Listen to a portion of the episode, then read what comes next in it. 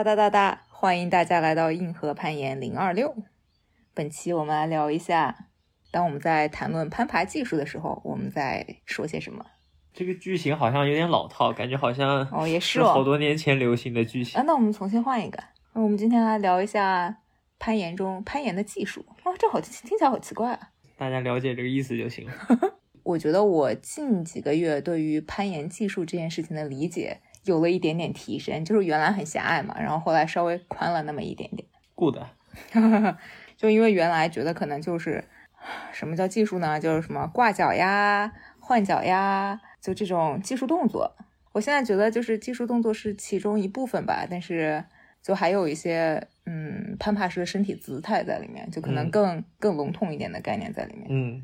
就是一些更难被归类的，或者说更难被具象为某一动作的。嗯，可能有一点，而且可能还有一些某某些动作里面的小细节，就比如说我老以为自己会挂脚，其实嗯不会，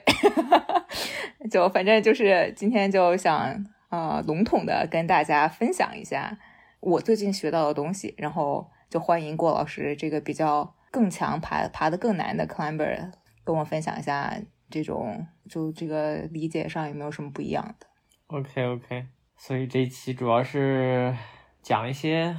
讲一些技术和你，我觉得是不是我们的这个其中一个目标是告诉大家如何去分析自己在技术上哪里有不足吗？其实是因为我觉得我一开始是看不出来的，而且我们我觉得本播客 打着科学训练的旗号，但是聊的更多的是力量方面的训练，科学训练。嗯但是我力量就只是攀岩中的一部分而已，就是影响你攀岩最终 performance 的，就不仅是力量，还有技术，还有我叫做执行力的东西，就是包括嗯心态啊、和攀爬环境的掌控啊，就乱七八糟一大堆的东西。然后我觉得我们可能一直都在聊力量相关，就包括柔韧性啊、指力啊、爆发力啊，就全部放在笼统的力量这个概念里。对于另外两个模块吧，就不太涉及。其实，我我们也会说一些 tactics。就比如说红线的一些小建议啊，这些其实算是也算是执行力的一部分吧。嗯就是相当于是你在需要红线之前要做的一些准备，就是感觉在这种情况下，你的力量和你的技术已经是你之前攀爬的积累，就是已经是一个定值了。然后现在你如何需要把所你会的、你能够达成的所有东西，在你的目标线路上面使用出来，就可能是一个执行力的东西了。可以，我已我已经有很多可以想讲的了。我们可以有从已经有了新的这个话题了，是吗？就是我我对你说的，我大概脑海中想到了一些可能不太相同的观点。哦，好，我们我们反正就跟着你的提纲，先从上往下讲呗。不是，我要先举手问一个，没有，你是对于这个执行力的啊，每一点都有，就是从你、哦从可是我们今天就是我今天只是想，因为我在脑海中是这样归类的，所以啊我，那没事，只想讲。那我们下一期再讲执行力。我是觉得，我觉得，嗯，就是执行力我还没有做功课，但是我觉得，因为我们其实没有特别不算是特别特别仔细聊过，因为我其实觉得心理建设啊这种也嗯算执行力，我们就是就反正执行力可能是一个我们以后有机会再想一想怎么样嗯聊的一个话题。我们今天就先来说一说技术。哦，所以再再回过，就是再多说一句，就是三者之间的关系啊。其实大部分人都只是说两者之间的关系，大家好，就是之前大家会说什么力量和技术之间的关系，力量重要呀，还是技术重要呀？你知道我今天想到一个很奇怪，就是走在路上的时候想起这件事情，就想到了一个，就想要跟你分享，但是请你把它剪掉的。的的比喻，就是我突然想起来，我很多年前看《火影》的时候，你记不记得那个？就是一开始他们三个三三位主角刚刚开始成团，跟卡卡西一起出任务的时候，嗯就是当三个人都还不会爬树的时候，嗯有一集讲他们三个人怎么样学爬树，就是要从，因为就是就火影里面就是他们要那个就是走上树嘛，要用查克拉放在脚哦底，才能走上树。然后鸣人和佐助两个人都学了一整天，练了一整天学不会，但小樱就很快就上去了。然后好像卡卡西就跟他们说，是因为小樱对他查克拉的掌控非常的精细。然后鸣人和佐助虽然他们有更多的查克拉查克拉的容量，但是他们就是使用的就要么太多，要么太少，所以就没有办法爬树，你知道吗？我突然觉得它就是一个，就是就是一回事，是不是？哇，那你有没有发现这部动漫告诉我们，最后攀岩要靠什么？要靠血缘，要靠天赋。没错，要靠写轮眼 和那个什么。是你要是转世，你要是转世灵童，你要你要是阿当王者的转世灵童，你就可以爬五 五点幺六，投胎做他儿子。完了，我们在说啥？我们我们在说技术力量。哦，就是我觉得是一个相乘的关系嘛。嗯，就属于有更多的力量，一定是一件好事。嗯，但是你真正可以把多少力量转换成，就是成功用在你的爬线上，是由你的技术决定的。就有的人可能二十分的力量，百分之二十的转换率，乘起来就是四嘛。嗯有的人十分的力量，百分之六十的转换率就已经是六了。嗯，反正我觉得我心目中是这样的一个转换关系。我我是同意，它两者应该是一个相乘的关系。嗯就是，但是我觉得这里就是你很难啊，在没有系统了解你的力量的时候，去判断你的这个问题是更偏向于力量的问题还是技术的问题。啊，我，然后我前阵子把膝盖扭了嘛，就是哦。扭了之后我才，它中文叫什么 LCL，我也不知道有就反正就是膝盖侧面的一个韧带嗯。崩掉了，就反正它自己能长回来。就长回来之前，可能这一两个月，我其实我一直知道我会用我的腿把自己的重心贴近墙嘛，嗯但是我一直不知道我大概用了多少的力，或者是用了一个什么样的姿态把自己推进墙里的。自从我这把、崩了把崩了一下之后，哇，我发现我用我腿用了很多把自己贴到墙里，而且就是假设你没有这个柔韧性，你有力，你其实也不能把自己推到墙里，因为你你的嗯在这个活动范围内受限了。嗯就是类似的像，比如说你在爬一个中等仰角的线路，嗯脚点其实如果是比较 positive，就是很深的那种脚点，你可以把脚尖放进去的那种的脚点，嗯你就很容易能，也不是很容易，就是你如果知道如何能用脚的话，你就很容易能用上那个点的力。但假如那个点是非常坡面的点，嗯，你把脚放上去的话，你能给多少力？我觉得很大一部分程度是你的肩膀的活动度，哦就是你如果肩膀没有能能够给你一个向外的力，你的脚就更难用一个非常烂的脚点。哦，好神奇啊！我我没有，就是我现在想不到现实经验去支撑它，就是我没有，我可能不太爬到过这样的。嗯但是就是在你这个嗯延伸一下，我会觉得技术，你对技术的理解是一个阶段性进步的，是是，就是属于是，就是可能跟你刚才说的有点类似，就是你需要，比如说你需要到力量上，或者是你身体，有时候你的身体条件到达了一定程度，你曾你才能够对某些动作产生那样的了解。就是说，就比如说我们两个在爬不同难度的线路，我觉得在我爬的线路当中，没有出现过那些情，就是不仅是我没有办法做哦，因为我没有办法做，所以我能爬的线路中没有出现过那样的情况，所以我哪怕就是一个大家都做的挂脚，我挂脚的点和你挂脚的点是不一样的，所以我们对于挂脚这个动作的理解的，在理解上其实是也有区别的，因为我们的用应用场景不一样。嗯哼，所以我觉得也是也算是近几个月学习到的一件事情，就叫做就可能对对技术的理解是这种阶段性提升的。就是当你爬的你的身体条件变得更好，你可以爬更难的时候，你就会遇到更复杂的情况。哪怕你还是在用挂脚，这也同样的一个所谓技术动作去解决这个问题的时候，你在它上面花的心思，就是它的技术要求其实已经高了很多。嗯，因为我觉得就是技术和力量你需要同时提升，就是你当你的力量和你的技术进步了之后，你也要通过在力量上的进步，对力量的理解的提升了，然后你再提升你对技术的理解，然后你的对技术的理解提升了，你再反过来对提高一下你对力量的理解。是，就是它这种循环往复的，而且就是它中间就有可能会出现一些，因为每个阶段的侧重点不一样，它中间其实会产生一点矛盾的地方。这个就是，比如说你在指导一个人的时候，就是根据他不同的条、不同的身体情况，或者是他不同的阶段，嗯，你给他的 Q，就是你给他的提示可能是不一样的。嗯。我其实我刚才说这句话的时候想的是，就是我自己的例子，因为我刚开始爬的时候，就指力和力量都不算特别够，我爬的特别的动态，我觉得，因为特别是在野外，我能爬的动作就是从大点到大点，以至于我觉得我现在攀爬风格上还是有很多这种 d e a point 这种大动作的延续，因为在原来爬线的经验里面，这是我唯一能做的贝塔，或者说做起来对我最省力的贝塔。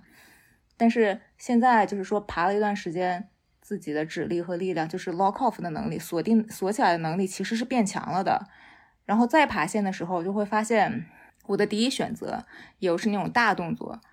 其实不是最对我来说已经不是最容易的选择了。有可能是这种锁起来摸下一个点，或者是用一些更小的过渡点，对我来说才变成了更好的贝塔。嗯就反正还挺有意思的，就属于就观察到，因为自己身体条件的一些变化，导致在做选择的时候，其实现在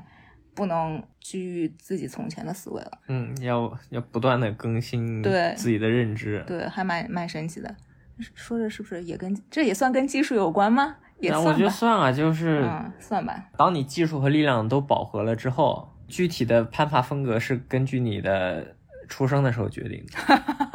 好的，啊、就是我我目前的理解就是，你是你在力量，就是不管是指力还是臂力还是柔韧性，假设给你一个无穷长的时间，嗯。你达到的你的基因的极限，嗯。然后你每个人的基因的极限在各个方面都不一样的，嗯。所以你最终的状态是肯定是根据你自己的天赋的极限值去找到最适合你的方法和最适合你的风格。嗯。但是在这个过程中，就是因为我还远没有到极限值，嗯所以它其实是在不停变化的。对我觉得听我们播客的人来说，可能达到 接近自己的极限是比较不太不太可能。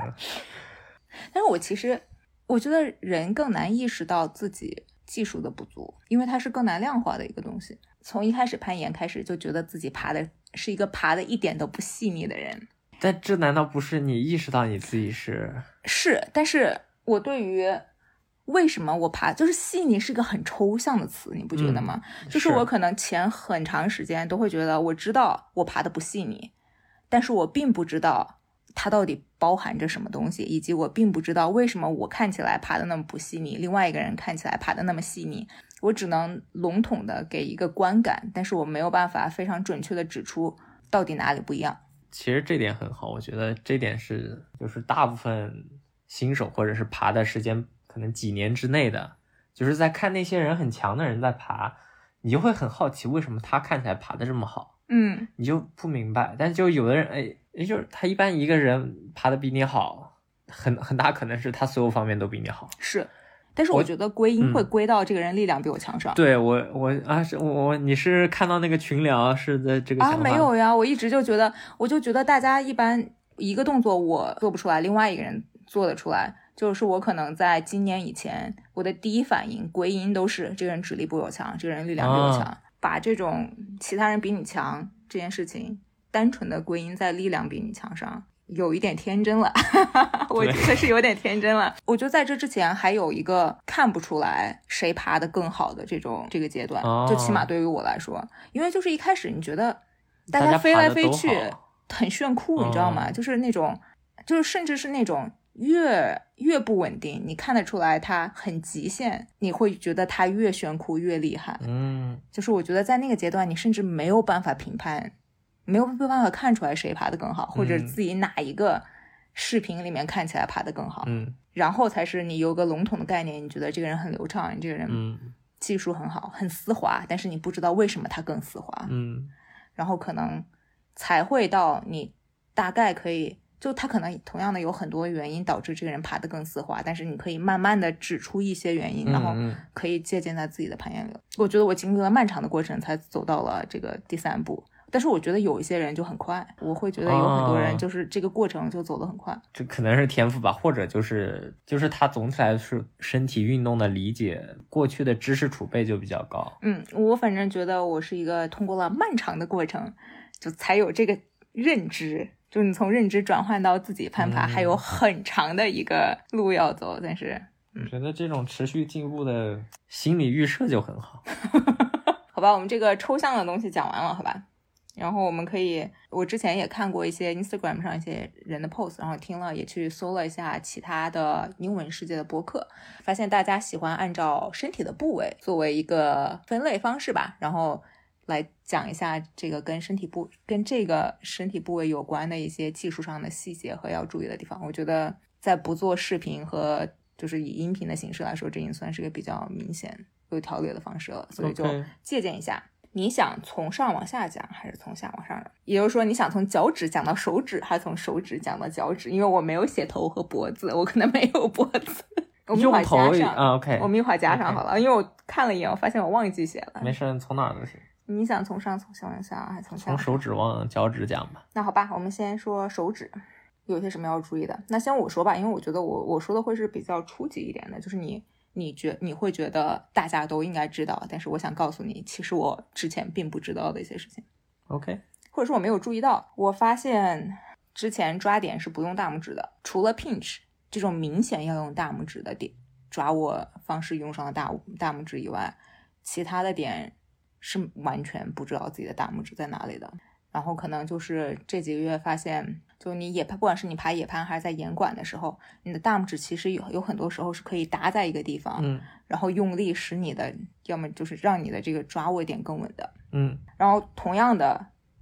我也不知道自己的小拇指在哪里，就属于我只知道自己成立最多、最容易受伤的三根手指在哪里，我嗯都不知道自己短短的大拇指和小拇指在哪里。就是小拇指，就我发现这件事情，就是我有一次爬爬 Q 腿 board。然后再一个动作掉了，就我一般这种不录视频，我一般都不知道自己为什么会掉。我其实就是归因，就是因为我不够强，所以我在这一步掉了。然后有一个姑娘看着我爬，她跟我她跟我一起爬，她跟我说你在那个 catch 住那个点了以后，你的小拇指划掉了，所以你掉了。就是我当时发现我对这件事情毫无感知，我并不知道我我的小拇指掉了，然后我就就觉得还蛮蛮神奇的。然后我后之前不是在爬一个 V 五的暴食 project，然后就是爬 slow p r e d a n 的时候嘛，嗯它有一个左手 catch 的一个动作，然后那一步我也经常掉。我后来就发现那一步成功率对我来说成成功率高的关键就是 catch 的那个时候小拇指要在上面，然后我就把这件事情加在了我的 notes 上面。嗯，就属于也是也是花了，我觉得花了一段时间才意识到我要把小拇指压，就是很明确的放在 catch 住在那个点上才会更稳。嗯就其实我觉得这这应该对你来说应该是第一个 session 就会记住的事情，之前不太有这个意识。嗯，这是两个我对手指来说主要主要的学习到的东西。OK，那我就先补充三点。先补充三点。哎，关于手指补充三点，嗯，呃，就是我觉得大拇指、小拇指讲得很好，我但也有补充的，就是关于大拇指，我觉得在野攀中，你有没有用过，就是只用大拇指抓一个点，没有，只用大拇指抓点，就是你其实可以休息，因为大拇指很强壮。比较强壮，然后尤其是当你可以只用大拇指勾住什么东西或者卡在哪哪里的时候，你其实能恢复你的小臂还蛮多的。嗯还有的话，关于大拇指就是，就是大家都知道那种 for crimp 嘛，嗯但是有些点啊、就是关键你说 pinch 讲的很好，因为基本上不一定是所有的点，但可能可能百分之七十或者百分之八十的点，如果你仔细观察，手指有手指的反应，大拇指有大拇指的反应。哦，是吗？就比较 subtle 的，就是比较细微的。嗯关键就像你看一个粉印，大致上应该能判断那是左手点还是右手点，因为你能看出来它手指的方向和大拇指的方向。然后脚脚点脚点你可能看不出来是哪个脚的脚点，但脚点的颜色一般和手点的颜色是不一样的。然后有些点的话，就是如果既用手又用脚，它看起来也有点不一样。好奇怪啊！我没有，我确实没有看出来过。Yeah，对，还哦，我就关于这一点在讲大拇指的时候，就是除了 full cream 之外，或者是只用大拇指搭之外，有些情况下，就是你把大拇指也像 full crimp 一样，crimp 在一个什么地方，嗯，也可以借到很多的力，既是一种休息方式，也是一种发力方式。你说到 full crimp 了，我也发现就就是也是我们那天播客听到了一点点，就是他们讲 high angle full crimp 嘛，嗯，但是就是我没有那么高阶吧，就是对我来说，high angle full cramp 就属于一个非常高阶知识了。就跟大家解释一下，首先什么叫 high high angle full cramp。对于我来说，我觉得我的小指和食指都不算长。我 half cream 的时候，小指是直的，就嗯大部分人 half cream 小指应该都是直的。是然后我 full cream 的时候，其实我小指也是直的，但我觉得你小指应该是弯的，因为我有印象看到你、嗯那个主要是也是 Beast Maker 啊、我最近最近因为有好几个人说的朋友过生日啊吧，哦。朋友结婚嘛，哦是。不是送了人家一本 Beast Making 的书，啊买都买了，那肯定我要先看一遍。里面就是讲到了他对这种四根手指都九十度的 crimp 的一个侧重吧，嗯。就是因为我也之前听过他在其他节目上的播客，但是我当时的理解没有更侧重于在小拇指九十度这个环节上，嗯，就是我觉得我觉得这个解释没有说明白。我的那我来我来嗯尝试一下好吧？我觉得所谓所谓 high high angle full cream，我觉得可能对大部分人来说目前没什么用，但是对一些可能更高阶的玩家来说，就是你要在 crimp 一个非常非常小的点的时候，你可能能够把你的这个指关节更贴墙，就是是一个更高角度的一个 full crimp 的话，它可能会是一个对于特别特别小的点来说，可能是一个更稳定的 full crimp 的姿姿势。嗯，而且还有就是，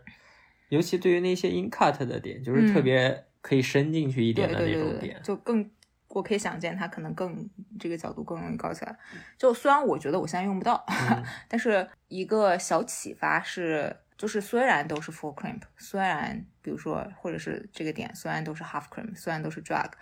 但是它中间是有细节差别的。就甚至是就算是我我爬不同的点，我的 full cream 上面，我其实会在那个 full cream 上面动的，就是我不一定真的保保持在同一个角度一直保持，就是嗯那个。然后其实我对这件事情也不太有感知，嗯就我可能还没有说我要去调整它的阶段，因为我现在都没有感知。我需要旁边有人看着我，就哪怕是掉指力板的时候，我甚至都需要郭老师路过说你在掉掉指力板的时候，你的 full 你的 half crimp 变了，嗯，我才能意识到我变了。就是我对这件事情现在毫无认知，因为嗯我感受不到。然后我觉得可能 对我来说，第一步是感受到这个我在抓点的时候到底是一个什么姿势在抓，嗯或者它到底在我挪从这个点进入这个点和从这个点到下一个点，就是出出了这个点的时候，中间到底有没有发生变化？我觉得这一点就是额外补充，但我觉得很重要，但是可能不不能放在手指上的哦，讲的这一点，嗯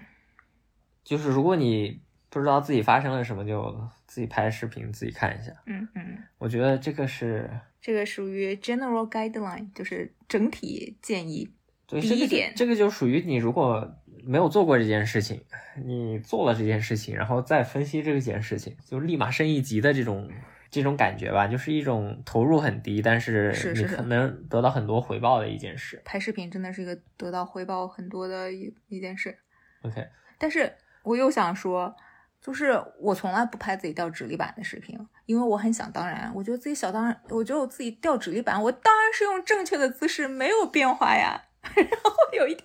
郭老师从后面路过，你为什么变了？我就非常的嗯，没有吧？就而且我觉得另外一个，嗯，就是从手指挪的这个稍微更大一点，就是如果说手的话，嗯，很多人在爬线的时候会调整很多次，嗯对吧？就是我拍到一个点，调一下、两下、三下、四下，下一个动作，摸一下、两下、三下、四下。我觉得这对我来说也是，如果没有一个人指出说你不要过度调整，我就很有可能会过度调整这的一件事情。而且嗯我觉得第一次就是很多人需要需要第一次被别人指出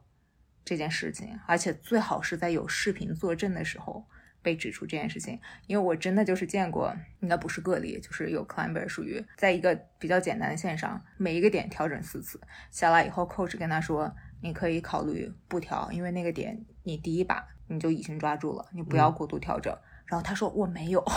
我没有过度调整，因为你不会有这个感知的。然后这种时候，然后我们旁边所有人都跟他说，你真的每一个点都调了四次，他才相信，你知道吗？特别搞笑。这个其实我那个就几年前看过阿当安卓的，不知道是一个纪录片还是什么片，但就是说阿当安卓在爬线，尤其是昂赛的时候，嗯抓一个点一动不动，直接做下一个动作。嗯我觉得这一点对于爬运动攀的人来说尤其重要，而且尤其是你在 onsite 的时候，嗯，这个首先你爬运动攀，确实你说实话几个动作你多调几次，也许能调到最好的 grip，然后多发了一点力。但你运动攀的话，比如说三十个动作放在一起，你每个动作多调了三次，你你显然你需要花的力更多更多更多。嗯而且把它放在 onside 的这个语境下来说的话，就当你抓一个点，然后你不调的时候，你其实在给自己一个心理暗示，说我这个点抓的非常好，我下个点抓的也非常好。然后就是你会一直在不同的这种正反馈之中，然后爬完这条线路。嗯，我肯定是过度调整的，但是我体会到这件事情是，其实，在 Pass 我就训练版的时候，就也是一个同一个 coaching session，那个 coach 跟我说，你不要调，你调了就会掉，就是对我来说。是我能做的动作，就好几个都是我能做的动作，但是我连在一起有点费劲。然后他说，以你现在能力，一调就掉，你不要调。然后我确实是我不做调整，我是可以把动作连起来的。但凡中间做了调整，啪就下来哈哈，就还挺神奇的，我觉得。但是很难受，就是对我来说，如果我需要非常非常认真想，我不要动，我才能不动。如果不想这件事情，我就会自然而然的动一下。就是改变你的习惯是一件挺难的事情的，我觉得。嗯，手可能对我来说说完了。嗯，我还没说完大拇指。哦天呐，我还在我的第一点。我的天呐，我一共起码说了两点，要拖堂了。郭老师今天来吧，我们要不实在不行分两期发。关于大拇指，我觉得大拇指很明显有一个，一是明显的掐，一个是明显的 smear。哦，这样子。就是就是你用你大拇指的方式，你是让你的大拇指最上面那个指关节有角度的 pinch，还是或者说你把大拇指伸直了？我是有捏在墙上的。我觉得对于不同的点来说，这两种方法差别还蛮大的。就是如果明显有一个小凸起，主动的、更 active 的，就是让大拇指有更多角度的去抓会好一些。嗯，如果是一种啊没有一个特别明显的东西，但有一个微小的凸起或者是一个小小包的话，我觉得你用伸直了，然后可以用更大的面积去增加那个点的摩擦力。Interesting。然后这是我关于手指的第一点补充。然后手指的第二点补充就是继续讲小拇指。嗯，你会用你的大拇指，会用你的食指，会用你的小拇指。我觉得你的中指和无名指会自然而然的，就是跟随这三根手指的方向去移动。啊，就是小拇指的话，就最明显就是你可以往小拇指方向偏一下，就是 engage 一下你的背阔肌，或者是把你的肩膀往里收。嗯，这个还蛮明显的，很很明显，就有的点或者是有些动作，这样抓更好抓。嗯，我如果大家对这件事情没有感知的话，你可以在那个直立板上试一下。就是你比如说掉 half crimp 的话，你就想着你多放点 weight 在小多多放点重力在小拇指上，就是有一种往外 traction shoulder，往嗯，就是有这种，反正你试一下这种这种 cue 吧。然后其实蛮明显的，可以让你的就是肩背也做出一个调整的，而且会稳稳很多，我觉得。我觉得在指力板上有一点是因为那个，你就是靠着那个侧棱，所以你小拇指越能用到那个侧棱的摩擦力。哦，那也没有，就是我手很窄嘛，我可以放中间。那我是我是靠不到侧棱的，就是我当时靠侧棱的时候是在用指动的时候，因为它小，所以会蹭进去。就就是包括像指力板这种靠侧棱，其实你在野外爬或者在室内爬呀点。很多也有靠侧棱的这种摩擦力，嗯，那我小拇指就暂时讲到这儿，然后我讲了大拇指、小拇指，我们来讲食指。我觉得食指，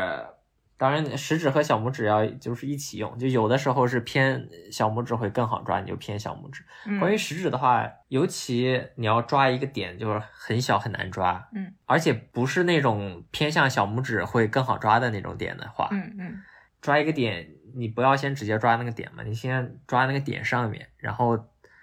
直接让你的食指往下滑，然后让你的肉嵌到那个那个棱里。为什么你会想食指呢？我感觉这种时候我会想中指耶。一般这种情况你都在 four cream，我觉得或者至少是用前三指 four cream。我觉得用食指去就是提示自己，我自己是在很认真的 cream 的时候，一个凸出来的，比如说五毫米的一个点，你要直接从底下往上刚好爬到五毫米上，那其实很烂。你如果可以稍微控制一点，从那个点的上方静静往下滑，就把自己的一些皮或者一些肉给嵌到那五毫米里面，然后你再把食指搭上去，嗯，对，其实会稳很多。嗯，我有一个问题，嗯，你说你有这种明显的例子，觉得一个 crimp 我就这么正着 crimp 挺难受的，我斜一点 crimp，然后就是你相当于是可以，它就变长一点了。对啊，对啊，是吧？就是我说，我觉得大大部分情况这种是小拇指的情况，就是你要更、哦，你往更靠小拇指的方向更。靠小拇指让它变长。对我大部分情况是这样的，哦因为跟你的手指长度有关系嘛，因为你小拇指会比食指要短。我可能就说，就是我在说多把 weight shift 在小小拇指的时候，是因为就是这个 Q 会让我就是肘更内，然后我的肩肩膀位置更好。嗯，其实这点好像阿丹昂卓也讲过，在他 Flash 五点幺五的时候，好就好像他就跟就问贝塔的时候就说啊，我要知道小拇指，问他会特别问小拇指在哪儿，因为他喜欢，he loves his little Pinky。可以，可以，可以。嗯，我反正觉得还挺有意思的，属于一个我曾经觉得没什么用，现在觉得啊，完全 makes a lot of difference 的一个东西。嗯，说完了吗？说完了，说完了手指说完了。手手有什么要说的吗？突然想到就，就特别是爬运动攀，不要 over grip。但这件事情就也是属于对我来说，现在只是个概念。我觉得我大概率是在 over grip，但是我还没有找到什么是不 over grip，嗯，就是也我觉 得你需要，嗯，我觉得对于正常人来说，你需要爬很多运动攀，嗯或者至少如果就是如果你要在想在野外不 over grip，你要你要在野外真的要爬了很多很多次，或者说你真的呃你就是天赋很好，你对自己的身体掌握的很好，心里很放松，嗯就是我觉得这是一个还蛮难做到的，你需要自己在野外自己去实验，就是看看一个点到底什么力你才会掉下来，什么力嗯你不会掉下来。嗯如果当你爬的时候对这个环境很陌生，然后你也不知道自己掉下来会发生什么，你就很难去嗯，做这些改变吧。反正挺神奇的。我可能这个野攀当中只有一次体会到了自己没有 over grip 的这种轻松，然后就再也没有 重新找回它。那你来说一说是什么情况？没有啊，就是那次自己第一把爬 bow to bow 给自己挂线的时候，我当时觉得，因为他之前前面有几个动作还蛮难的，我当时觉得好轻松呀。我可能因为知道自己每一个 boat 都会停下来，然后就是刷刷点啊，嗯而且可能当时温度啊什么都很合适，所以嗯觉得、觉得爬的还蛮轻松的，很放松，然后也没有 over grip。但是嗯之后就就就是我的正常攀爬，所以这可能也是一个还需要摸索的东西。手说完了吗？我们可以说手腕了吗？说，我其实手手腕上面只说了，我注意不要受伤，就是拍 sloper low 那个点特别容易受伤，就提醒大家注意一下。我觉得这个就是一个利弊的问题吧。嗯，你如果真的要用的话，而且你确实肯定要会用这种东西，所以小剂量或者是注意的去使用它。没手腕就崩过一次，也没有什么。我也没有崩过，其实。那么讲手肘，手肘我能想到的就是内收，不要翘肘。然后这件事情在平常，就我觉得大家平常爬的都还挺正常的，就不会真的翘肘。但我觉得这个是，这个现在对我来说是爬运动盘爬到特别 pump 的时候，一个特别好的一个提示，就是当我觉得我特别 pump，小臂特别 pump 要掉了的时候，我给自己的这个 Q 是把手肘内收，然后我会觉得在这种情况下我还能多做几步。因为可能就是你 pump 的时候，你很自然的会翘肘嘛。嗯，然后如果你提醒自己，反正对我来说，我觉得我提醒自己稍微收一下，会让自己动作比较稳定，再多输出几步。然后这个是我的 coach 告诉我的，我觉得还挺神奇的。就是我觉得这个概念目前对我来说还比较有用吧，就属于你的最大输出，就是当你和墙在合适的距离里，也就是你的手肘在一个合适的角度的时候，你的动作是最稳定的。就是在你有选择的情况下，有的时候如果你贴墙太近，就是你没有空间做下一个动作了；有的时候太远了，你也不太用上力，就是属于你这种输出能力最强的时候，其实是在手肘在某一个角度范围之内的时候。你是在说你的小臂和大臂之间的角度？对对对对对对对，你一般是在可能一百到一百六十度，嗯是你就是你的力量的最大，就是你的 isometric 力量的最大。嗯，就是有些有些时候你其实是可以选在什么样的离墙到底有多远，或者这个角度到底有多大的。就是有些动作真的是迫使你在某一些极限角度进行移动，但是很就大部分的攀爬动作其实是发生在你比较稳定的这个角度曲线的。然后就记得要选这么一个合适的角度区间，在你有选择的时候。那我们来说肩膀了。就说是我觉得肩膀是对我来说，嗯，最重要的一件事情。就是我明显不足的其实是肩膀的位置，因为我爬得非常的耸肩。就是我可能在攀爬这些年攀爬过程中，已经有很多人以不同的这种形式告诉过我，我爬得很耸肩，但是我一直都没有 get 到其中的精髓，你知道吗？我可能嗯最近几个月就是终于终于自己在身体上明白这是一个是怎么回事了。嗯，霍老师，你先学术的来，或者是更科学的来描述一下耸肩和这个肩膀下沉的区别，好吧？因为我觉得好像好多人跟我一样不太理解。我也不太理解。我觉得就是你肩肩胛骨在收拢并下沉的时候，你的你的肩膀是处于一个比较稳定强壮的状态。是，让我想想啊，我有什么可以给一个对这件事情毫无感知的人来？就是你做做引引体的第一个向向动作上的第一个动作叫什么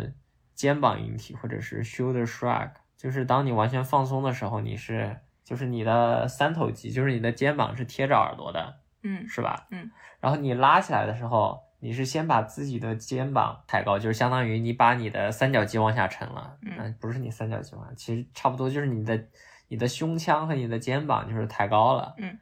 就是当你抬高了之后，你才是开始用你的拉起来，你对你的背阔肌你的嗯二头肌、这些肌肉才更明显的开始用力把你往上送的。嗯，所以这其实是一个，就是就是告诉你你的身体应该在稳定状态。可能因为我一开始攀岩的时候不够强，就是我我一开始拉不了引体，所以也对这个这个 shoulder shrug 这个动作也不太有概念。嗯就经常就耸着肩爬嘛，也不是不可以，是吧？就能爬，但其实就是当你爬的越难越越来越难的时候，它对你就你你肩膀需要代偿的东西就越多，因为它不是一个非常稳定的一个一个位置。如果提醒自己肩膀下沉，就肩膀下沉可能是对我来说还比较有用的一个提示，因为之前也有其他人在说同样的时候用了不一样的提示，就比如说挺胸，嗯然后我觉得这个我当时就没有 get 到，就反正大家可能得找一找对自己来说最有用的提示吧。就是它是它肩膀沉下来，显然是一个最稳定的一个姿势，也是最容易最不容易受伤的一个姿势。就说在攀爬的过程中，你肯定是会遇到很多的动作，会让你临时从这个这个稳定的姿势里面出来的，就打破这个稳定的姿势。但是如果你就是这个稳定的姿势被打破了以后，其实也是建议你 engage 你的肩胛骨。肩胛骨，然后让你自己回到这个稳定的姿势里的。我可能对肩膀下沉这件事情说完了，我真的是觉得，因为真的好多人跟我说过这件事情，然后我真的是需要有一个人时刻提醒我，我才会记得他。嗯哼，你的肩膀说完了吗？嗯，我们是不是可以说脖子和头了？我可以继续补充一点肩膀。好，就关于肩膀，我想补充的可能就是跟我一开始讲的那一点比较相似，就是比如说一些脱脚的动作，你觉得哎自己为什么会脱脚？就是它是有可能是因为你肩膀活动度受限，嗯然后你你手所能产生的产生的方向也就很受限，你只能往下拉的时候，你自然就脱脚了呀。因为你的力是往下的话，那你脚就出来了。你如果能给自己一个向墙里面的力，比如说你做什么肩膀复健啊，做什么 L W 嗯 Y 嗯这些动作的时候，你其实是产生了一个向外的力。嗯你如果把这种向外的力放在墙上，嗯一个仰角的墙上，你就是产生了一个把自己往墙里推的力。嗯就如果你做这种什么 L 啊、Y 啊、W 啊这种复健动作，或者是就是之前说的面拉的这种动作，嗯如果你这种动作一是达不到一个非常，就是你压根就拉不过自己的肩膀，嗯那你很很明显你就无法嗯，在这种情况下产生这种的力。二的话，如果你在这方面的力很小的话，你嗯依然也没有很多可以把自己往墙里推的力。因为肩膀没啥要讲的，就大家要认真训练，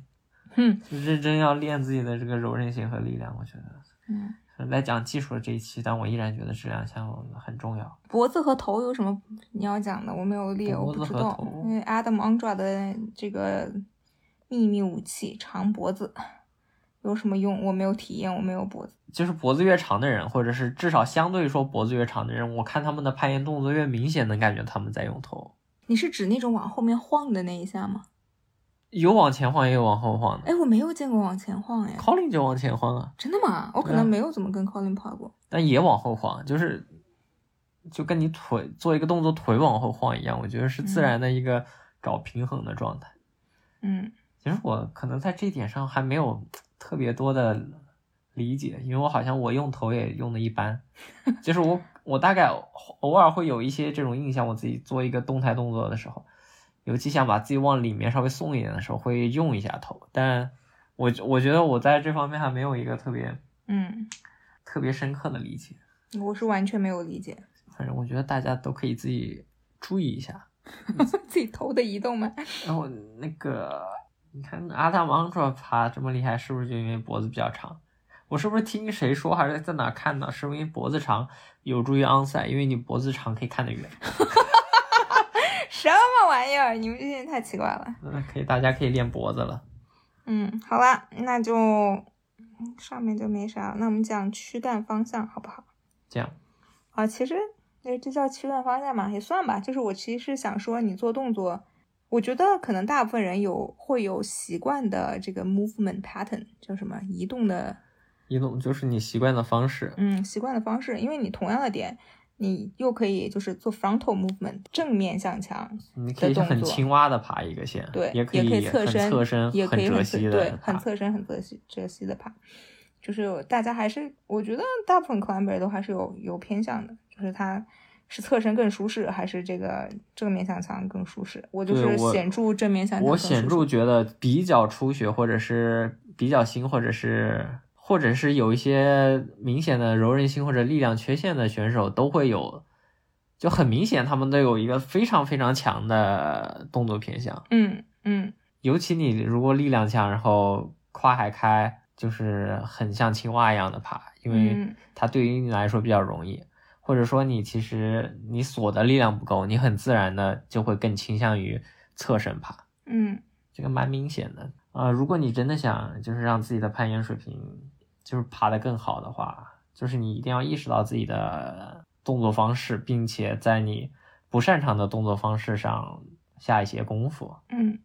你觉得你的倾向是什么？我肯定是正着的呀，但我就是我意识到我是正的之后，我觉得我是有明显在在爬线的时候，或者是做动作的时候，我会更多的去尝试侧身做一个动作，嗯，好吧，就是因为我锁定还行，然后柔韧性也还行。嗯就是我我正身，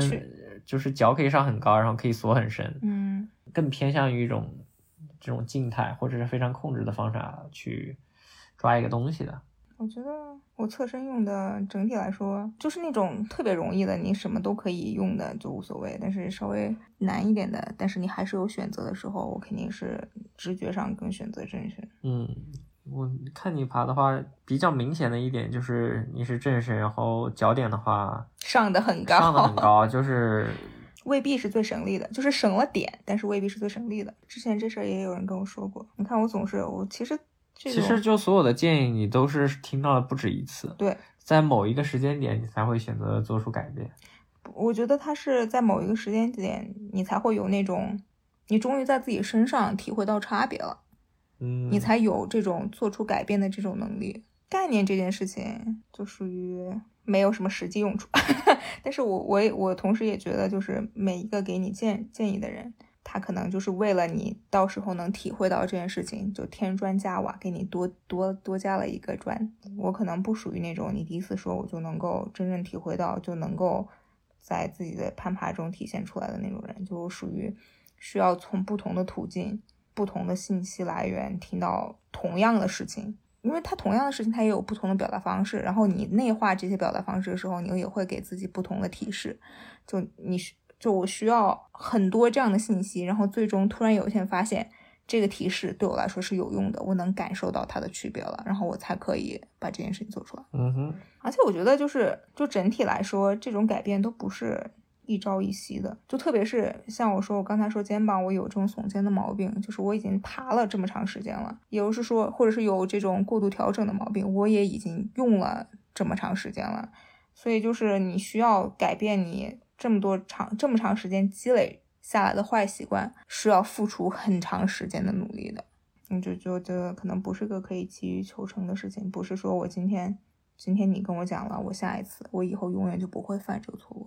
啊，就在关于自己改进自己的技术的方面一个方法上的一个补充，就是我觉得就是你都有时间听播客了，我觉得还是你还是 有这种欲望去提高自己的攀爬水平的。是，所以你要攀爬的时候要有要有意识，就 intentional，你要有想我今天爬我的目标是什么。嗯，就是如果我的目标是去不做一个东西，或者去做一个东西。嗯，那我这个 session，我这次攀爬，我就针对于这个东西，而不是说嗯自己去，哎，今天严管定新线了，去爽一下，哎，Q 特报上或者 Moon 报上，哎，这条线看起来很适合我，很软，我我可以 flash 一下，就是满足一下自我的这种满足感。那自我满足感也很重要，就是如果就是你需要这种东西的话，你你可以，比如说你每周爬三次的话，有两天是开心爬，有一天是更加更针对性的、嗯有目标的去爬。嗯，嗯啊，我我我也学到了这个词，这玩意儿叫 feel good session，Feel good session，就是你这个 session 也是有目标的，你的目标是 feel good 的，让自己感觉好。没错，就是，嗯，就是目标明确嘛。我我可能是一个需要比较多 feel good session 的人，然后所以我的，呃，然后这个你的 feel good session 是不是就去严广爬，然后看别人爬的技术很烂，所以自己就 感觉哦，那也不是，我现我现在可能有点嗯，没那么喜欢跟其他人一起爬。我可能最近都跟其他人一起爬了，有点怀念一个人一起爬的这种这种体验了。嗯，这些就跑题部分也讲完了，那我们来接着往下好不好？我们来说跨。跨哎，我觉得也很有意思这件事情，因为就 Angie 其实最近有一个 Instagram post，Angie 是我们也不叫我们，是我们的朋友，不是我 Angie 是们朋友了，我们已经是是这么有名了？没有，Angie 是一个九 A climber，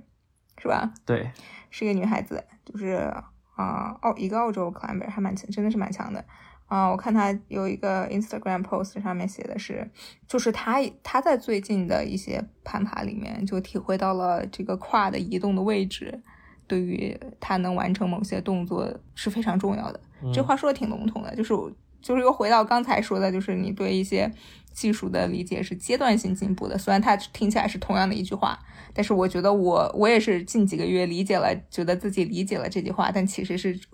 仅限于我在我目前的 level 上理解了这句话。嗯，这个确实也很有意思，就是关于跨的运用。我印象最最明显的一次是在若干年前，可能四年前左右，在爬 在爬 Moonboard，就是把我腿给憋折了的 同一面墙，有一条 V 六，然后就是那时候我那条线就有一个动作，大概是从一个 pinch 到一个 gaston，嗯但那个 gaston 很远，然后 Moonboard 四十度的角度，脚点也不行，就那个动作我一直做不出来。那你做不出来，你就找贝塔嘛。但当时就是我不知道现在 Moonboard 上面有没有视频贝塔，呃，视频贝塔了，但当时应该是没有的。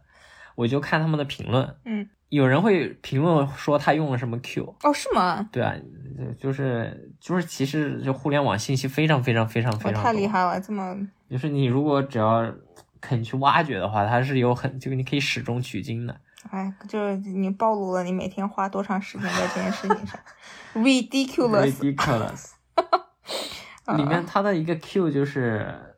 注意力在你的臀部上，或者是注注意力在你的 hip 上。嗯然后我我当时自己就在 Q 自己，或者就在提示自己，做这个动作的时候要把注意力放在自己左边的臀上。嗯，然后一下就抓住了，就是之前是碰都碰不到，然后到一下就抓住了，就也是一个比较教育意义的一个时刻吧。就感觉当你给自己一个正确的指示或者正确的 Q 的时候，你是明显能爬的有所改变的。嗯，但我觉得 Q 这件事是我是在滑雪中学到的，哦，是吗？就看滑雪视频，他会说很多 Q，、哦嗯就是。就是比如说你要学一个什么东西，你先把所有所有关于这个东西的视频都看一遍，嗯，然后你就得到了所有的 Q，然后你就每每划一次就试一次 Q，嗯。就是这也是我们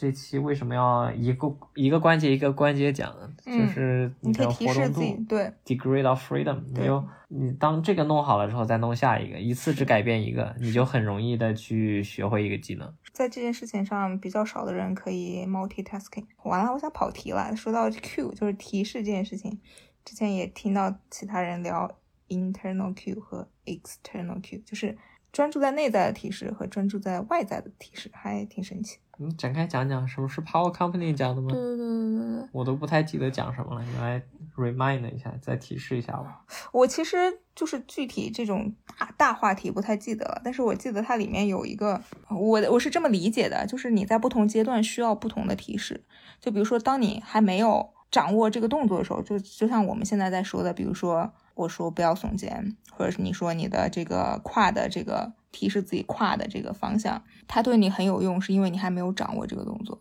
但是就说，如果你已经掌握这个动作的以后，如果你再去提示这个动作的话，你容易就是 over engage 一些一些肌肉。嗯，所以在这个时候，就它到某种程度上，它可能会影响你的表现，你可能就需要提示一些更抽象一点的东西。嗯，我觉得还蛮有意思的，但是就属于对我我目前来说，我其实还是特别是在这个精进技术的这个话题下，我还是一个学习的阶段。也就是说，对我最有用的其实就是这些，告诉你这个每个部位这种这特别特别细节的这种这种这种小提示。就可能更高阶一点的时候，你可能会想一些更更外在的一些更抽象的东西。所以我们讲完了跨。跨就是我们讲完了胯，你还有什么要补充的吗？关于胯？嗯，跨之前在讲啥？在讲胯的移动。嗯，我总体觉得就是胯的柔韧性很重要，就是但我具体能好到什么程度，或者说你对胯的柔韧性的提高能有多快，也很去，就是你不能指望所有人都有一样的提升柔韧性的速度。嗯，但是就是我我觉得我们举不出任何一个。顶尖水平的运动员做不了横叉竖叉的，嗯，所以其他方面已经很强了。你可以多花一些时间在这个方面。我觉得我好像最近发现，我想跨的话，就是移移动跨对我来说也是一个蛮有用的 Q，就是特别是比较难的动作的时候，就是我突然能想出两个例子来。一个是就是 slope down 上面有一个右右脚挂脚，然后。左手锁一个 crimp，然后比较动态往上拍的动作，我一开始一直都 get 不到这件事情，然后后来给自己的 cue 就是，就是其实最明显的是没有太 engage 自己的右腿就挂脚的那条腿的后侧链，但是就是想这件事情对我们来说没有帮助，我最后想是移动胯，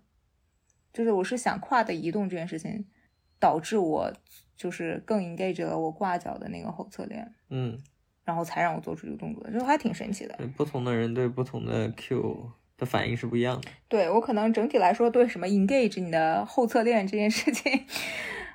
我没那么有没有那么明确的知觉。我看你做这个动作，我肯定想的是先说你 engage 你的右边的臀。对，但是我也是，就是你应该已经告诉过我了，就是你对你的肌肉有没有这种单独发力的感受，其实。是可以练的，但是我是没有，有些地方我是没有感受的。这这告诉我们什么吗？你要要练健美 就是你跟我说要这几块肌肉，就是我们说后侧链其实是好几块肌肉嘛，就是要相当于是要要他们协同使劲，是这个意思吧？嗯。然后我可能这个 Q 对我没用，因为我没有办法单独的把它做出来，嗯，我的控制没有那么精准，所以最后反而是我在我想。相当于你胯的移动是你 engage 你的后侧链的结果。其实我是在想这个结果的时候，迫使我把这个动作做出来了。对，我觉得就就是 Q 的不同的等级嘛。你可以 Q 一个肌肉，嗯，你也可以 Q 一整个肌肉链或者一整个关节，嗯，你或者是一个更抽象的，比如说向向右，或者是顶高，或者是是是是是是这种感觉。对，就我可能还处于。就每个人，我觉得这属于每个人的理解，或者是每个人的对不同的东西的反馈不一样。是，觉得谈不上，嗯，好吧，谈不上优劣，就是。然后我可能另外一个就是在 Rubber Lover 的那个难点 flag 那个，对，就是我一开始做不出来的那个动作，嗯，就是一个左脚比较高，踩的比较高，然后右脚要 flag，从左左手 crimp 出右手 crimp，对我来说也可能 Q 是跨往左移。嗯，因为这样会把重量更多的放在左脚点上，而不是光靠左手锁着去拍右手一个很烂的。就是我之前跟另一个人爬过，然后也是同样的动作。嗯，我我对他的 Q 是 flag all the way。哦，你也跟我你也告诉我了，然后我好像也对我没有 用，因为你跟我说 flag all the way 的时候，我就在想我的右腿。嗯。它并没有帮助我挪动我的重心，所以我最后是想，可能是想重心和胯的位置，就是身体中间的位置，嗯，才真的就是对我来说有用。嗯，胯是一个好东西。嗯，反正嗯，我目前看来是对我来说还还挺有用的一个小提示吧。哦，然后我快要讲完了。没啥要讲的，但我觉得胯很重要。嗯嗯嗯。那我们来说腿，其实是想说后侧链。我其实我还是想说胯真的很重要。我觉得胯比胯比胯比肩膀肩膀要重要。我是这是我个人感觉。好，但你又没有说就是补充了。啊行。那你就说三遍吧，重要的事情说三遍。对，胯胯很重要。胯我觉得比肩膀重要，胯真的很重要。好傻呀！好，好了，好了，我们三遍结束。那我们可以说腿了嘛？就后侧链。嗯。腿也不一定有后侧链，嗯，你股四头肌也是腿。我们先说后侧链好不好？这其实是比较，我其实发现我也不是特别想说后侧链，我是想说这种就后侧链，刚才有一些挂脚这种这种方面的已经提到过了。你有什么在挂脚这种动作上有什么补充吗？就是挂脚很危险啊！我挂脚的时候在蒙抱上挂脚，把自己的膝盖给折了一下。嗯，pop 了，LCL 刚才说过了，但也挺不容易的。我的理解就是你的柔韧性，尤其是你很僵硬的话，就是你的僵硬其实是你身体在阻止你把自己的某一个躯干放在一个机械上不利的位置。嗯，就如果你柔韧性特别好的话，然后你还不练腿，持续多年不练腿，但你柔韧性越来越好，你就可以把脚放在越来越高的位置。就你可以把脚以一种非常怪异的姿势放到越来越高的位置，然后让它成越来越多的力，然后哎，它就它它就崩掉了。还是要练腿。然后我觉得我这等等我复健完，我可以再单独讲一个讲一期。嗯，我觉得其实也学到了一些学到了一些知识，我，就不说了。反正就是最好大家啊，其我其实做那种。很难的，或者是很难的折膝，或者很难的挂掉，我其实一般都会提前热身的。嗯，我想了一下，我受伤很很有可能就是我其实也算热身了，因为我直立板和在地面上，我可能就是热热身啊拉伸有半小时，但我觉得我那天整体的下肢温度很低。嗯，在野外你都是已经先走了半个小时了，所以你的下肢可能总体是很热的，然后你再做拉伸，然后。学习到的一点就是，攀岩还是要把自己的体温保持高一点。嗯，好像又又扯远了哈。没错，我也觉得。哇，但挂脚也很有用啊！我觉得你如果柔韧性又好，腿又有力，然后又会挂脚的话，简直是等级平白无故提升两级啊！很难呀，挂脚挂得好也很难呀。就我们其实也没有讲什么，没有讲，没有讲这个绷紧你的核心，就是。就这也属于一个我没有办法把 fit 进，因为它它涉及的部位太多了。但是我们都已经说到后侧链了，就感觉说到了一个链一个链条，要不我们就把什么绷紧你的核心这件事情也顺嘴提一句。你说，就比如说你在爬大角度的时候不想脱脚，或者是你在爬 cave 的时候不想不想脱脚，然后就有些人会告诉你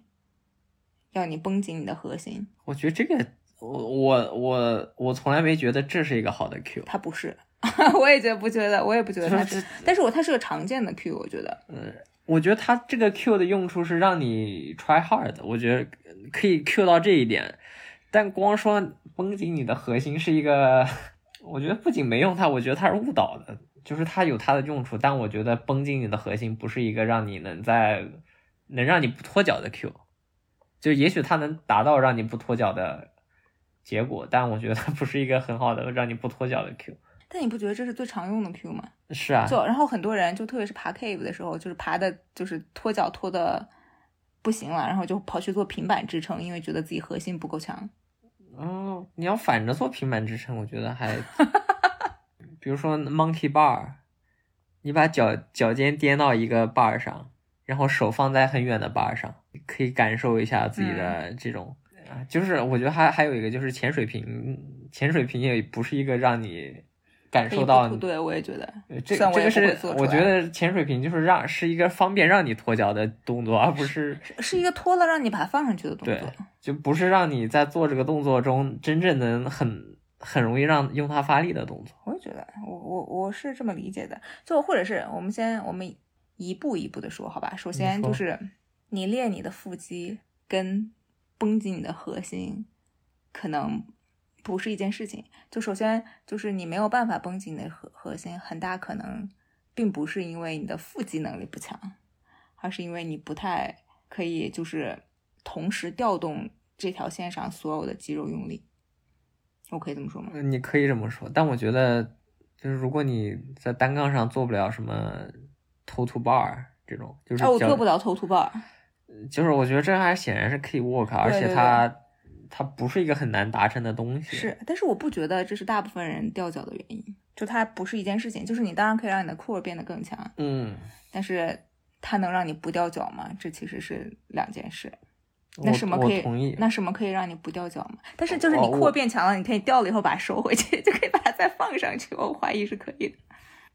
我我能想到的可能有三点。第一点是你的肩膀的活动度和肩膀的力量。嗯。第二就是你，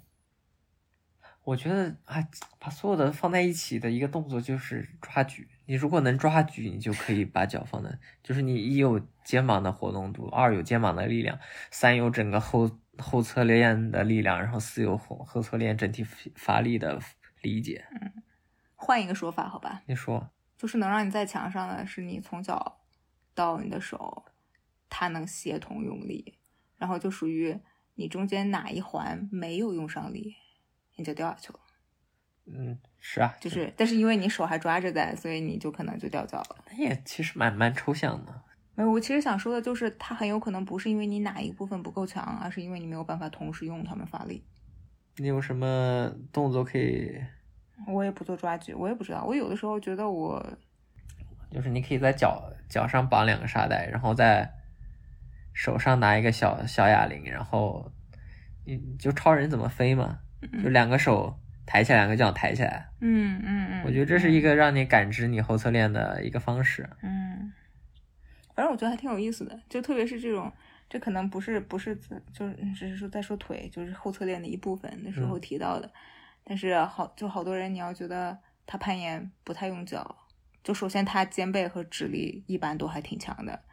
然后其次就是他可能对于就在后后侧链上整体发力的感觉稍微欠缺了一点，所以他大部分这个动作里面大部分的都是由自己的肩背和指力在做承受。嗯，而且你就可以在蒙抱上找找找蒙抱上的点，然后看你脚能放在哪哪哪一栏嘛。你看你能不能完全把身体打直，嗯，踩到你身体长度允许的最底下的一栏。你说这玩意儿是不是应该就用 tension board 练？因为它就叫 tension board 嘛。是啊，Anyways，在后侧链当中的奇怪补充，好吧。到了下一个就是你崩掉的膝盖。讲挂脚了吗？是，我们一直在讲讲膝盖是吗对，我们在讲膝，我们挪到膝膝盖，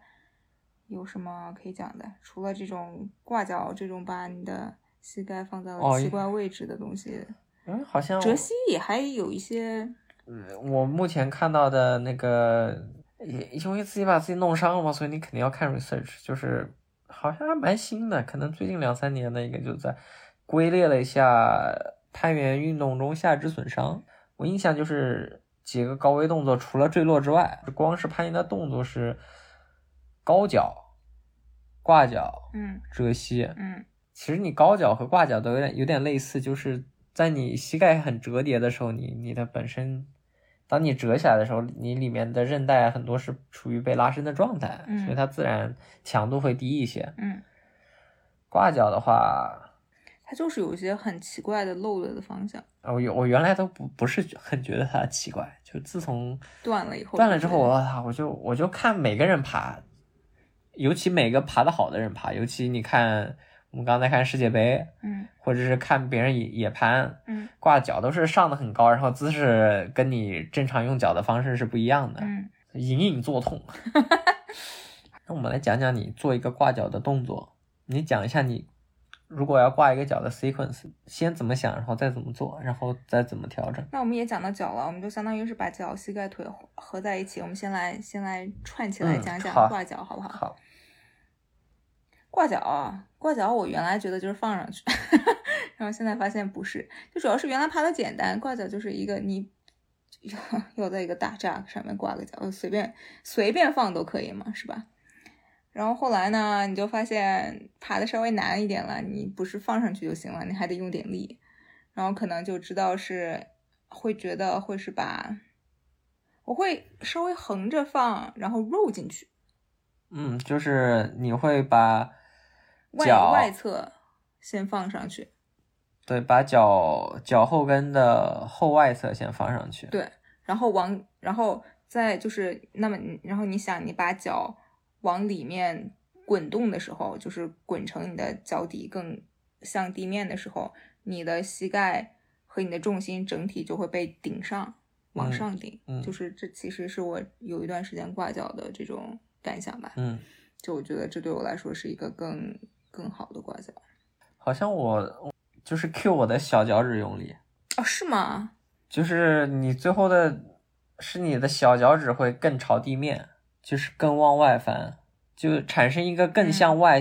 更向上的力，嗯你就更能把自己贴高、提高，然后贴近墙。嗯嗯。然后我发现挂脚这件事情就非常明显的是阶段性的不同。嗯因为就属于，因为我现在能挂脚的点还属于比较大的，就属于对我来说有足够的空间让我转进去的。嗯我其实蛮少挂 crimp 的，嗯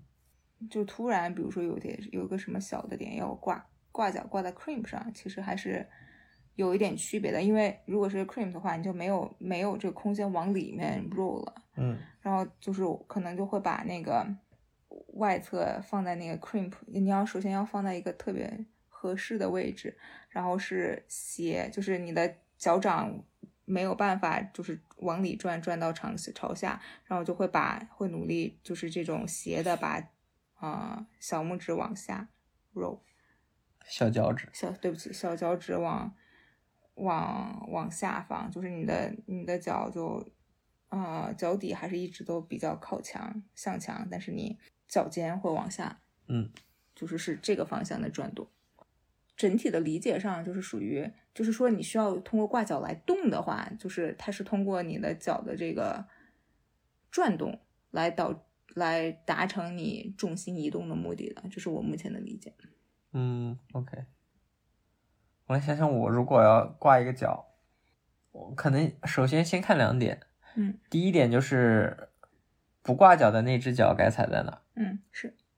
就啊、尤其是如果你柔韧性特别好，你脚可以就是可以直接搭上去，直接甩高，你也也要看嗯。你把另一只脚抬到哪儿，或者 smear 在哪儿，嗯或者踩到哪儿，嗯可以让你在这个动作的结束阶段处于一个更加有力的位置。嗯。就比如说底下就是一个大平台，然后我柔韧性就是很好，我脚就是一下就可以肉到我脑袋上的一个点，就光靠脚往上肉，其实有很多压力就在腿上，嗯就是尤其在膝盖上。嗯你做这个动作不如在膝盖你自己另一只腿的膝盖位置，或者更高一点或者更低一点的位置，找到就算很烂的点，你就是先搭一下，然后再放你要挂的脚。嗯，会让你的后半程发力更顺，因为你另外有一个点支撑，而不是嗯只靠一只手和一个脚。然后挂进去的那个脚呢？哎呀，我现在在讲挂脚，我就 traumatize 了。你就当时把膝盖扭了一下，也就是在一个就是蒙抱上的一个正常大的手点，嗯蒙抱手点还蛮大的，除了那些黄色的点。嗯我来就讲讲我受伤的，我受伤该怎么做才能让你受伤，好吧？嗯就是当你另一只脚踩好的话，我一般会先看着我要挂的那个点，然后会用我的挂脚的那只脚脚后跟的那个凸出来的条条上，就没错。我们先来补充一下这个知识点，因为我之前不知道，就不是，其实不是所有的鞋都那样的我知道。，Yeah，就是有一些攀岩鞋的那个后面，我穿的是啥来着 Scarpa 就是女款的那个 VS 二，嗯，女男款也有男款，也是一样的，就是它，你看脚后跟是有两个棱的，嗯，然后那两个棱其实就是用来给你挂脚的。对，我觉得就 Five Ten 呢有很多好像更明显一点，我不知道是我最近穿的还是怎么样，就是明显凸出来的那一块棱，它虽然它也有那个它一整条给你从脚尖到脚后跟的形成鞋的弧度的一个 tension 的作用之外，嗯，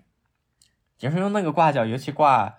凸出来的点，小一点的那种，就是反正还蛮作弊的，我觉得。哦哦，就是、这个就是我原来真的不知道，这还真是我近期学到的知识。就是因为你需要还蛮需要蛮好的 mobility，需要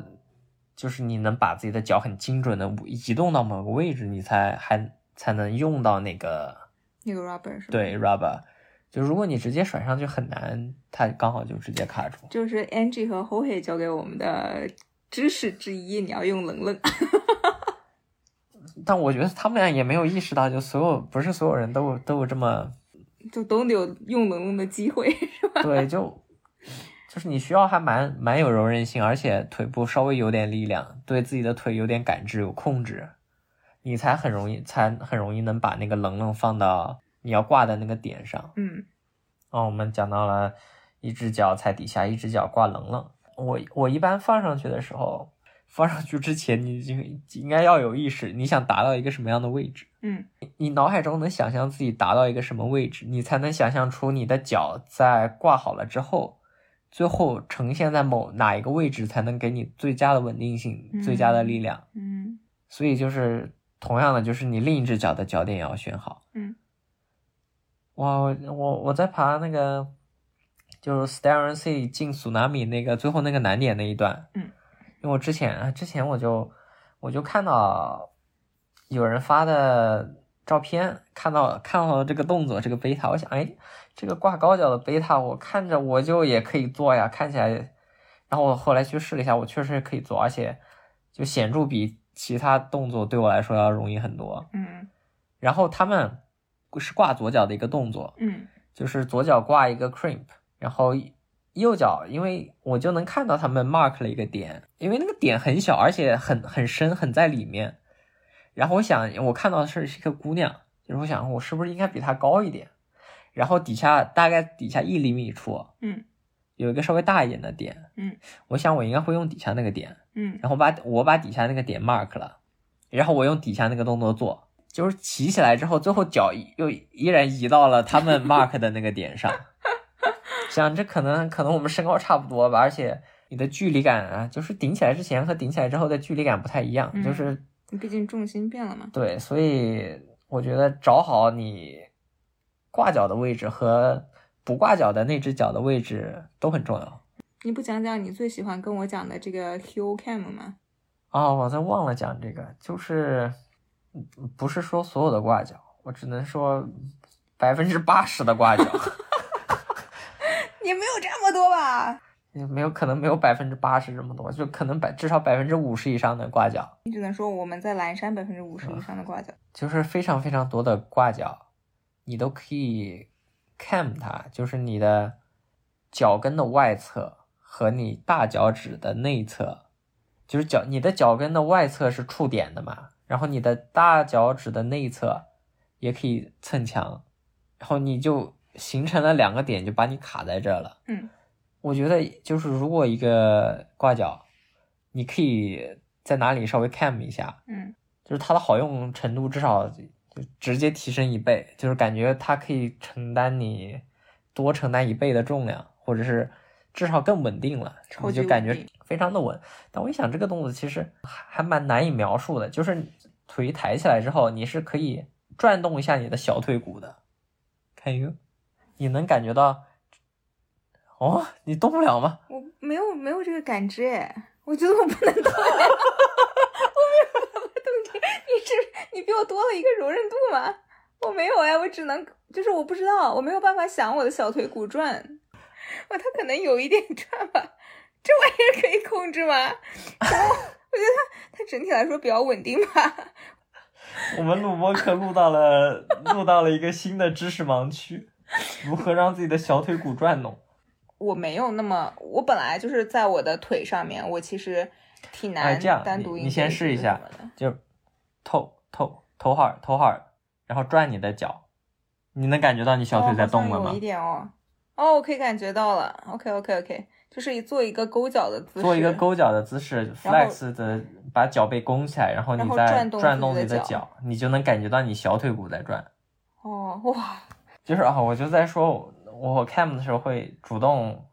你就可能不需要 Q 自己移动小腿骨，就是 我才不会 Q 自己移动小腿骨呢，什么玩意儿。就是把脚勾起来，脚勾起来用力的时候，你可能能转到一个更加我的脚平面就你脚底，你的脚底，你的脚底和地面是垂直的。脚脚平面和地面是垂直的。你说你的脚底吧，脚平面是个什么玩意儿？为什么再接再厉继续讲完？我们讲到哪了？你在说脚，在说挂脚，挂脚都讲完了是吗？你在说你的脚，你在说你的小腿骨，我都没有 get 到你要说什么。其实，啊，就在说我挂脚会主动的把脚面打到，不能完全说和地面平行嘛，至少是从四十五度开始，取决于那个点的形状嗯和你需要，就是如果你想 cam，就是你想卡在哪儿，嗯。就很多情况下是你把脚面打的越与地面平行、是垂直、垂直，越能啊找到一个地方 cam，、啊，是就是越这样，就你想一个直面上面两个点之间嘛，你就是想，就是你想 cam 在那两个点之之间，嗯，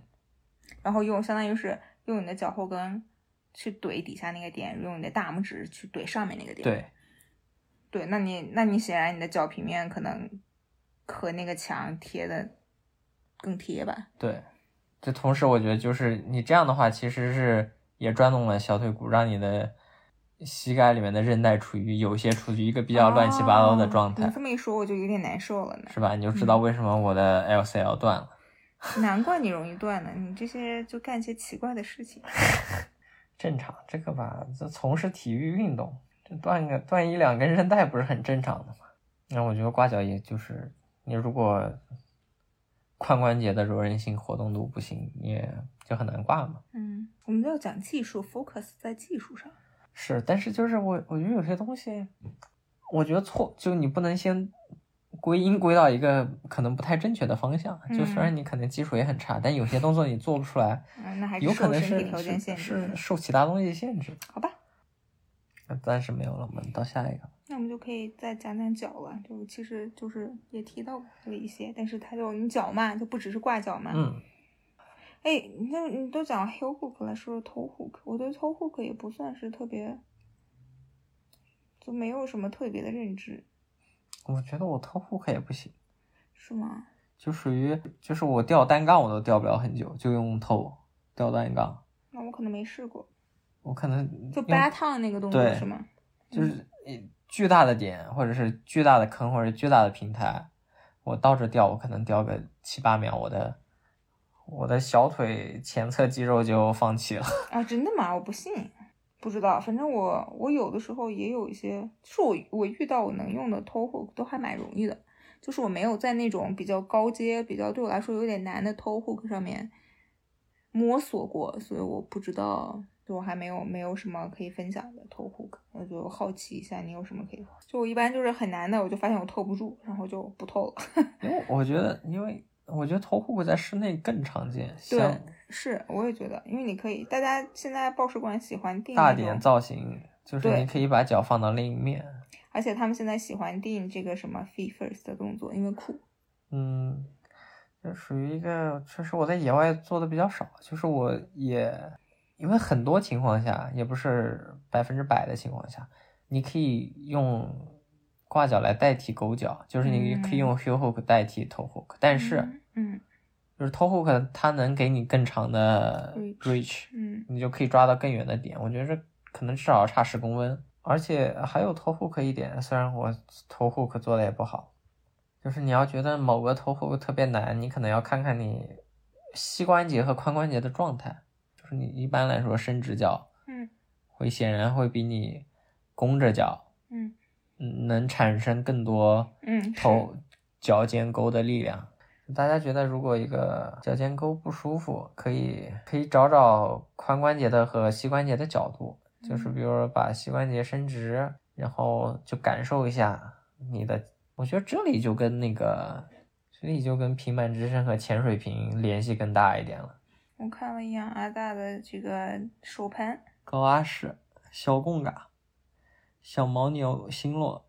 恭喜小牦牛和星落，二零二二年十月二十一日十六点十分成功登顶小贡嘎，实测海拔五千九百四十米，应该是新线路，难得全程好天气。OK，这还有什么？其实有一些比较比较比较简单的，其实可以讲的也还蛮多的，对，但我觉得我们现在讲点完已经累了。嗯果然，我觉得挺好的。先讲手指是好事情，这个脚趾就大家可能就练吧，自己练吧。我觉得这个可能稍微稍微认知全面一点，因为我感觉初学者不是国内的大家们一开始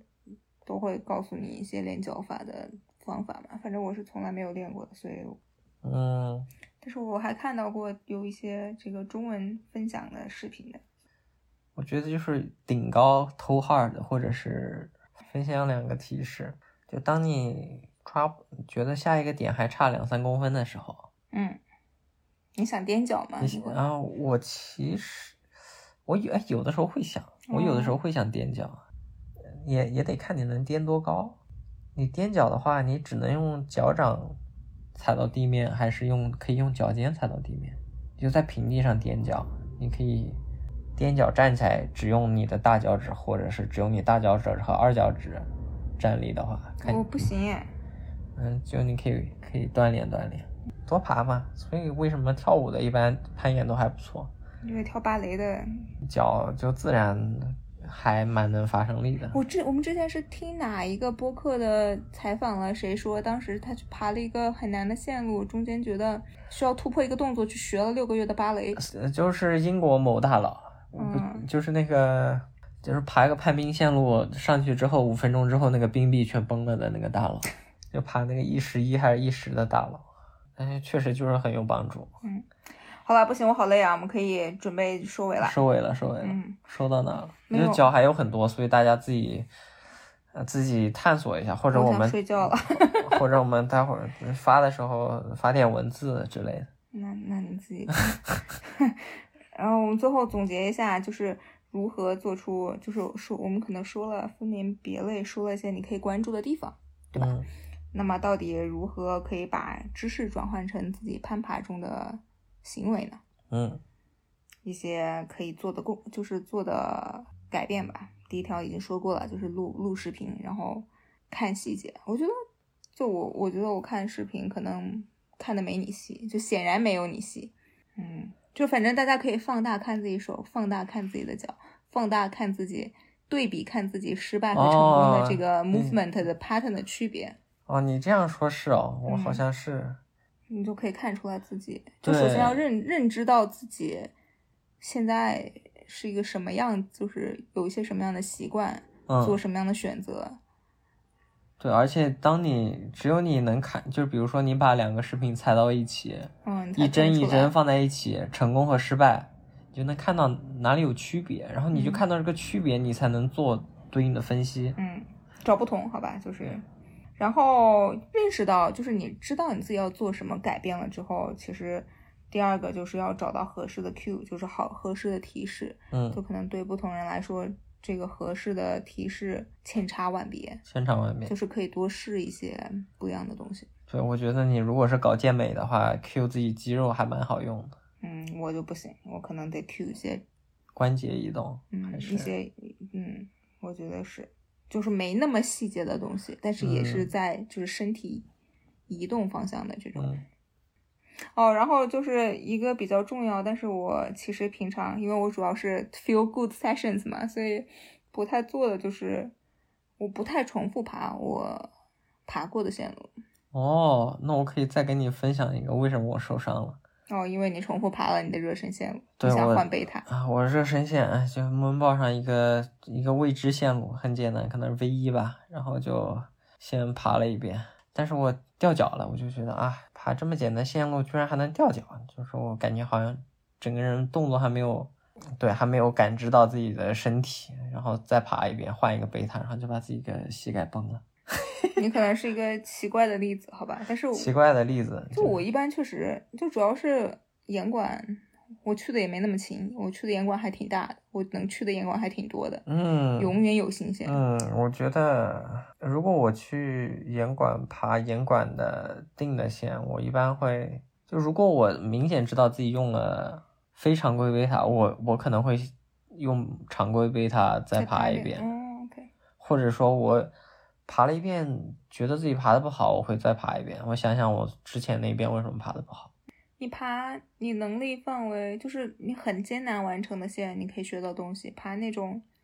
你就是把你能力范围之内的线爬流畅，爬得更好，就是你每次想一个技术细节爬得更好，嗯就是也会有帮助。但是我懒，就不太不太干这件事情。就我只有在 training session，就说要有个 coach 站，有一个教练站在我旁边说，你把这条线重新排一遍。你上次这个做的不好，你这次想这个，你把这个都重新给我排一遍，我才会去干这件事情。嗯所以我觉得还挺神奇，就是我自己可能没有这个没有这个自觉。嗯，很重要一点就是关于处理教练或者朋友建议的反思。为什么你别人给你建议的时候，你觉得受到了攻击？这很严肃的一个话题，我们下次再讲。哦，真的吗？还有我觉得，这种事情？哎，我觉得你好像已经没有精神力量在讲讲这个话题。可是你说到说到，来帮我们说一下吧。我不知道，可能有些人觉得自己从来自己就是从来不会 take offense，就是从来不会觉得受到攻击。啊，我不信，好吧。我觉得肯定有人是这样的。反正我只能说，我做自我自我反思，也也也不算自我反思，就是自我反思加上一些周边观察。我觉得你说一个人力量不行，你委婉的说一个人力量不行，或者是委婉的说一个人技术不行的时候，技术说一个人技术不行更有攻击力。我不知道呀，我觉得这是一个一个观察，我觉得可能不太对。但是或者我这样说，当你在野，特别是野外磕一个磕一个线的时候，就特别是运动盘线的时候，就是你有可能在上面掉了很久，非常极限，分动作分不出来，非常的暴躁。然后这个时候，你的 belayer 就告诉你一些其他的贝塔，就是还是有很，我觉得是有这个可能性，你是听不进去的。就这件事情发生在，就肯定是在我身上发生过，我也在爬的时候看到旁边的人发生过。就是攀爬者他在某一些某种情绪状态里的时候，其他人站在墙下的人给的就是贝塔建议会被假装试一试，但是不会被认真尝试。他他更像是这种，我假装试一试，然后所以我可以证明，你看你你给我的贝塔是不适合我的。你你笑了，因为我。请问你遇到过这种这种就是你有你有过这种这种？我有一次很明显的，就是套手在给我比累，我我在 s h i p 里爬，嗯那条二十五，那条二十五对，嗯。我觉得我生气主要原因是他给我 slack 给的太少了，我我就觉得，嗯，反正那次我爬的还蛮神奇的啊，为什么要给我瞎给我建议？就是我不需要，I don't need。我觉得它里面有还蛮，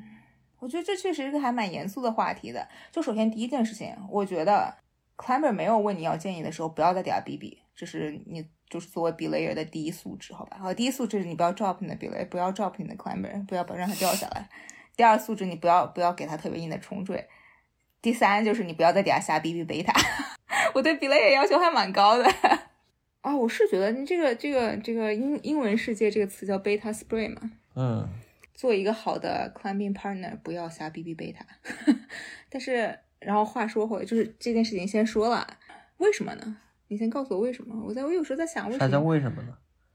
你知道我我你知道我的为什么吗？嗯就包括为什么，当我给出建议，或者是当别人给我建议的时候，呃，我我的理解就是知识向高密度向低密度流动。哦，我的理解就是，假如你你觉得你的知识密度比我高的话，你就在我就在一个，人是吗？对，我就在一个更低等的位置。哦，你可以这么理解。解吗？我可以，我可以，我可以，我觉得好有意思啊。尤其当这种给出建议是一个单方面的行为的时候，你们在知识层级上就有偏差，你们自然就是你们的话语上有偏差，所以你们的等级上有偏差。嗯，我觉得完蛋了，我们要越说越抽象了。嗯，我就喜欢抽象的。就是我觉得我需要非常相信，就是我需要非常相信一个人，我才会相信他，就是我才愿意尝试他给我的动作建议。然后我需要非常相信一个人，他才可以做我的 coach，因为我觉得这个东这个当中存存在的还蛮明显的权力不对等的。那我是我想说我就是这个意思对，我是我我可能 get 到就是是这么回事儿。然后就是这种权利不对等对你来说，我本来我确实觉得这件事情本来就是很值得警惕，或者或者这么说，这又是为什么师生恋是被不被允许的，因为你本身就处在一个权力不对等的状态中，然后你要在这种状态中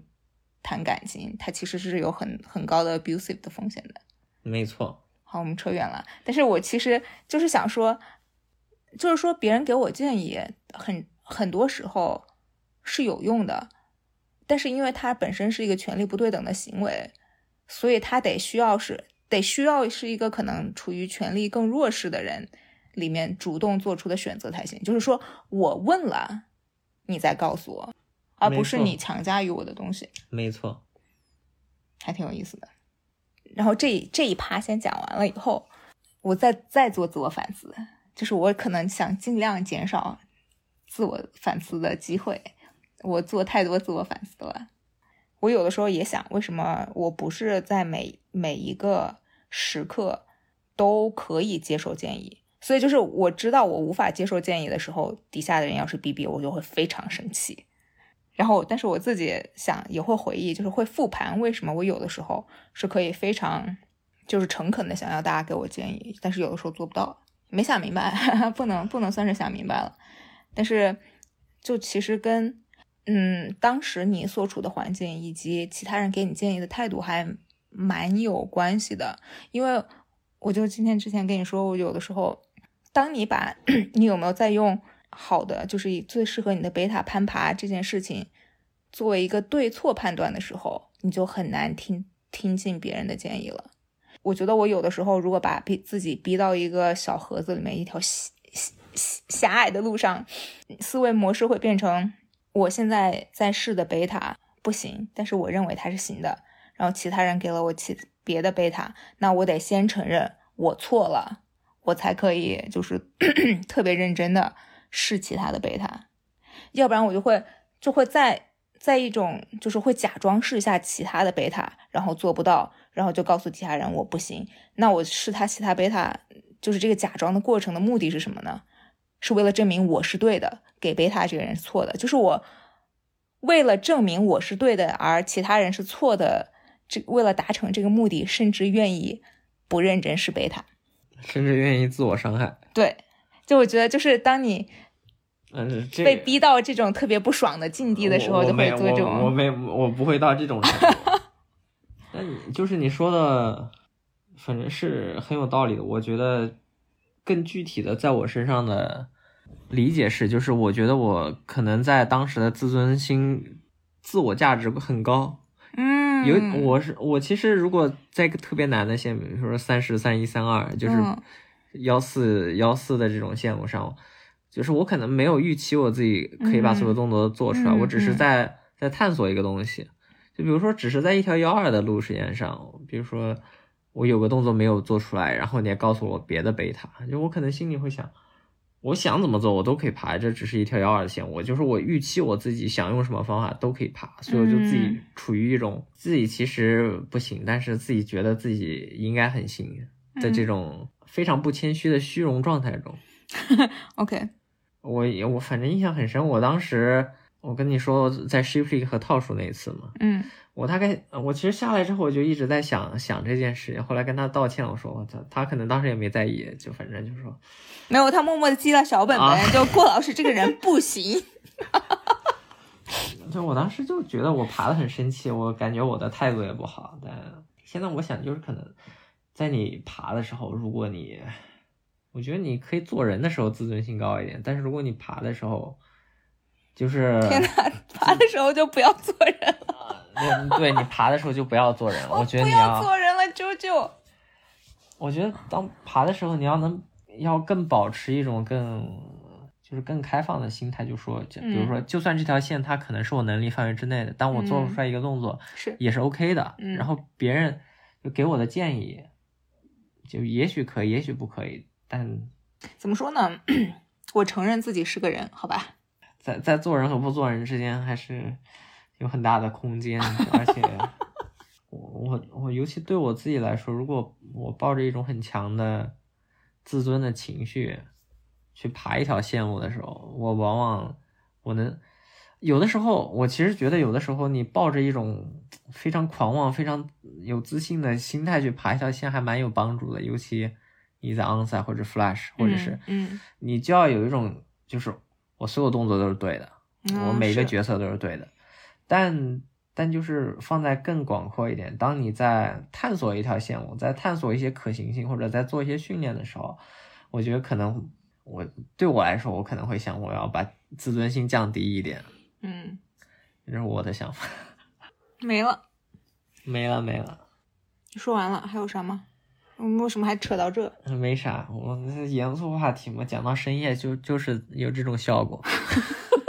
就是困了的时候，就会出现一些奇怪的、奇怪的对话。拜拜没了拜拜六八八六八八六。我们下期讲啥？我们下期我们节目预告，我们之后可能会再讲执行力和策略的问题。你是不是要立一个 flag？你要哦是爬掉一个什么线，或者是我要爬掉一个什么线？然后我们当我们完成了这个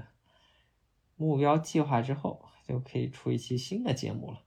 你就是想给自己不更新找借口。啊，没有吧？我们就是我觉得攀岩的时候你就很难更新嘛，你周末就要攀岩啊，就哪有时间录播客呢？好了好了，我们要约明天出去明天要攀岩攀岩了大家再见，拜拜拜